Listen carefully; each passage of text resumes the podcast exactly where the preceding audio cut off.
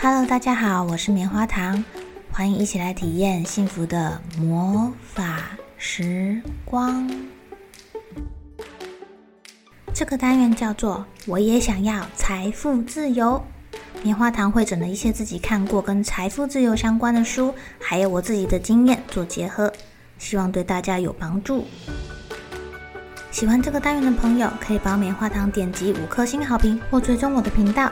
你们的支持是我创作与分享的动力哦。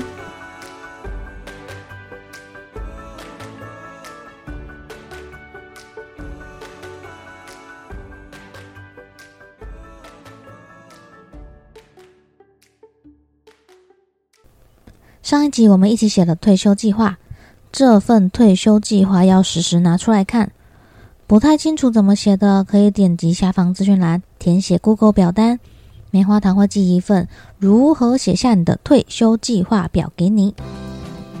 那这集我们要来聊聊，为什么三十岁退休所需要的钱会比六十岁来的少？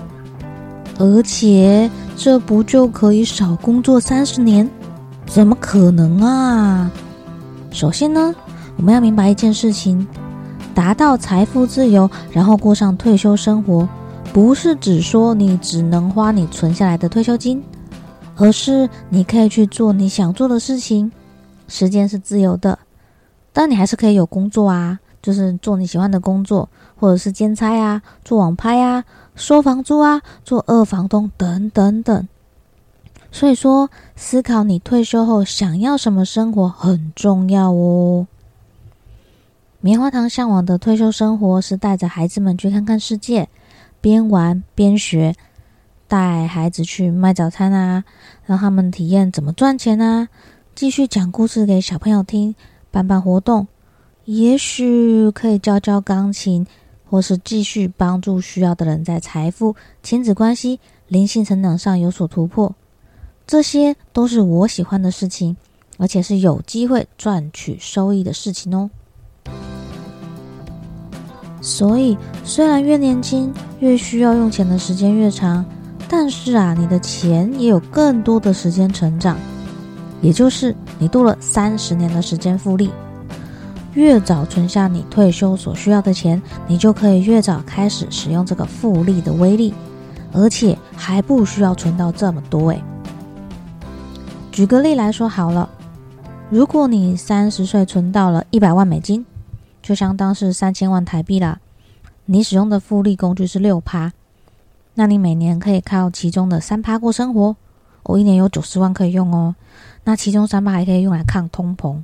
那在没有这么高的通膨情况下，资产是会继续增长的，将来会比这一万美金还要再多更多，而且。你还年轻啊，还可以去做你热爱的事情或工作，兼个差，把你用掉的那三趴钱给补一点回来。就算你喜欢的新工作薪水比较少都没有关系哦，可以工作一段时间，去旅行，休息一阵子再工作。那如果中间你存到了另外一笔钱，你再投入其他的计划中，诶，是不是可以让你的退休金又变更多呢？那就算你选择的生意最后失败了，你也不怕啊，因为你原本存到了那一百万美金还在继续成长中。所以讲到这里，我们就要思考啦，怎么样让你的钱永远用不完？那第一个，你要预估你要存的退休金是多少钱？你以后退休每年会花掉的费用是多少钱？所以你这边要存的退休金会是你退休后。每年会花掉费用的二十五倍以上。那第二个呢？要怎么样让你的钱用不完呢？就是尽量延迟提领你的投资。如果你决定要退休，呃，但是你还有一些副业、一些房租收入、一些被动收入可以支付生活花费，你就尽量不要动用你存下来的这笔退休金。那第三个，越接近退休年限。就该准备一笔足够一年开支的紧急备用金。如果你至少准备好一年的生活费，临时发生什么状况就会更有弹性，不会去动用到你的这笔退休投资存款哦。那如果你已经开始从退休金的获利领钱出来，尽量领少一点点，因为这样你留有的资金本金越多，复利的威力会越大。那第五个，你有发现前面我们都围绕着不要动用到本金投资的本金这一点？所以第五点就是尽量不要动用到你投资的本金，因为本金是驱动投资成长的最大来源。在二零一零年呐，美国财务规划公司他们调查发现，首次规划退休计划者的平均年龄大概是三十三岁。你们现在几岁啦？有开始规划了吗？那开始退休财务规划呢，是永远都不会嫌太早，越早开始，时间复利效果越惊人。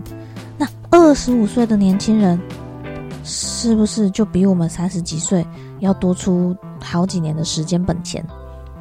如果二十五岁的年轻人啊，他每个月大概投入三千块的新台币，找到一个投资工具，年化报酬率有八趴，那他就可以在六十五岁的时候累积到一千万的财富。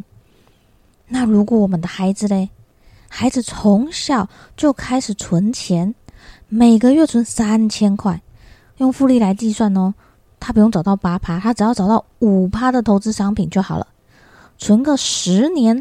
就会有呃，我看一下哈，存个十年就会有四十六万五千零六十八元，他投入的金额才三十六万了，就可以收到四十六万喽。那你存个二十年不就百万了吗？哇哦，存个二十年，孩子就是百万富翁了耶！你看，我们从孩子一出生就帮他们慢慢存，在二十岁的时候，这就是一个还蛮棒的礼物啊。而且找到无趴的商品其实不难，现在很多 ETF 啊，你可以定期定额扣款。那如果过年的时候他们有收到红包，可以做额外的加码。这种可以说是一种无痛存钱的方式。在这个过程中，最好带着孩子一起做，可以让他们从小就对存钱、投资、什么是复利有一点点的认识。那对爸妈来说，要怎么去算出自己财富自由的数字呢？你去网络上打“呃退休试算”，应该可以跑出不少。不过，因为还有个变数要考虑进去，就是你要过自己喜欢的生活，需要多少钱？可以使用目前的年支出去计算自己财务自由的金额。因为如果你是快要退休的人。你经常性的支出不会有太大的改变，而且你弄清楚现在有多少花费比较简单。不，嗯，像如果你要预估二十年、三十年、四十年后的花费，可能不是很容易。但是弄清楚现在需要多少，花多少钱就简单多啦。你可以用现在的开支去确定需要多少钱才可以达到下一阶段的财富自由。我们一步一步慢慢来就好了。算出现在。需要多少钱就是实现财富自由的第一步，那你就可以朝第二步迈进啦。你要养活自己需要的金额会是你每个月开支的一倍，这个就是第二阶段了。达成第二个小目标之后，你就可以再朝第三个阶段，给自己喘息空间去迈进哦。第三步，这时候应该是要脱离了月底就透支的生活。所以你需要存到的钱会是一个月开支的三到五倍。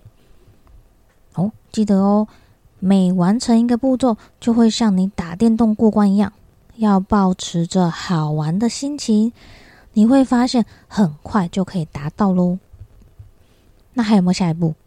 有，第四步叫做稳定成长期，你可以存下超过半年的生活费，而且没有贷款。也就是你有了一个月开支的六倍。在接下来第五步，你的投资应该可以应应至少两年的生活费，大概就是每个月开支的二十四倍。我们一步一步慢慢来就好了。那存自己的啊孩子怎么办？像我们会帮孩子存教育基金啊，这种额外的支出要怎么存呢？你可以去预估未来什么时候需要动用到这笔钱，然后反推回来，你每个月要投资多少啊？投资在年化报酬率多少的复利商品上？假如你算就是学费含生活费要一百万，然后还需要十五年才会用到，那你每个月多存三千五，投资在复利六趴的商品中，十五年大概就可以达到一百万了。那另外还有一个变因叫做医疗费，这些额外的钱要怎么来啊？我现在工作压力很大，怎么办啊？哦，有一种通膨叫做生活方式型的通货膨胀，因为你赚的多，花的也多，这个是无意识的哦，赚的多，花的多。像以前，嗯，以前没有什么钱，我们去租房子，那钱多了一点，去买车啊，买房啊，然后再来再多一点就换大房啊。然后开始买好东西呀，不是说这样子不好，但是你有没有去检视过这些东西是你想要的还是需要的呢？上一集有提过啊，冲动性消费，冲动是财富自由的敌人。你想买东西的时候，除了等一下之外，还有一个方式就是拿出你的退休计划表来看看，或者是检视现在的理财小目标。想一下，如果你把这笔钱拿去存起来，是不是离目标又更近了一些呢？而且啊，根据复利效应，让时间帮你多赚钱。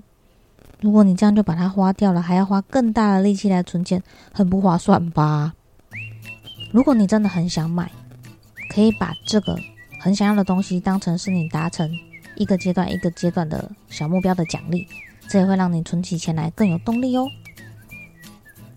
今天就分享到这里，点击下方资讯栏填写 Google 表单，我将跟你分享如何写下你的退休计划表。还有还有，简单七步骤过上你想要的理想人生电子书。我们下周再见喽！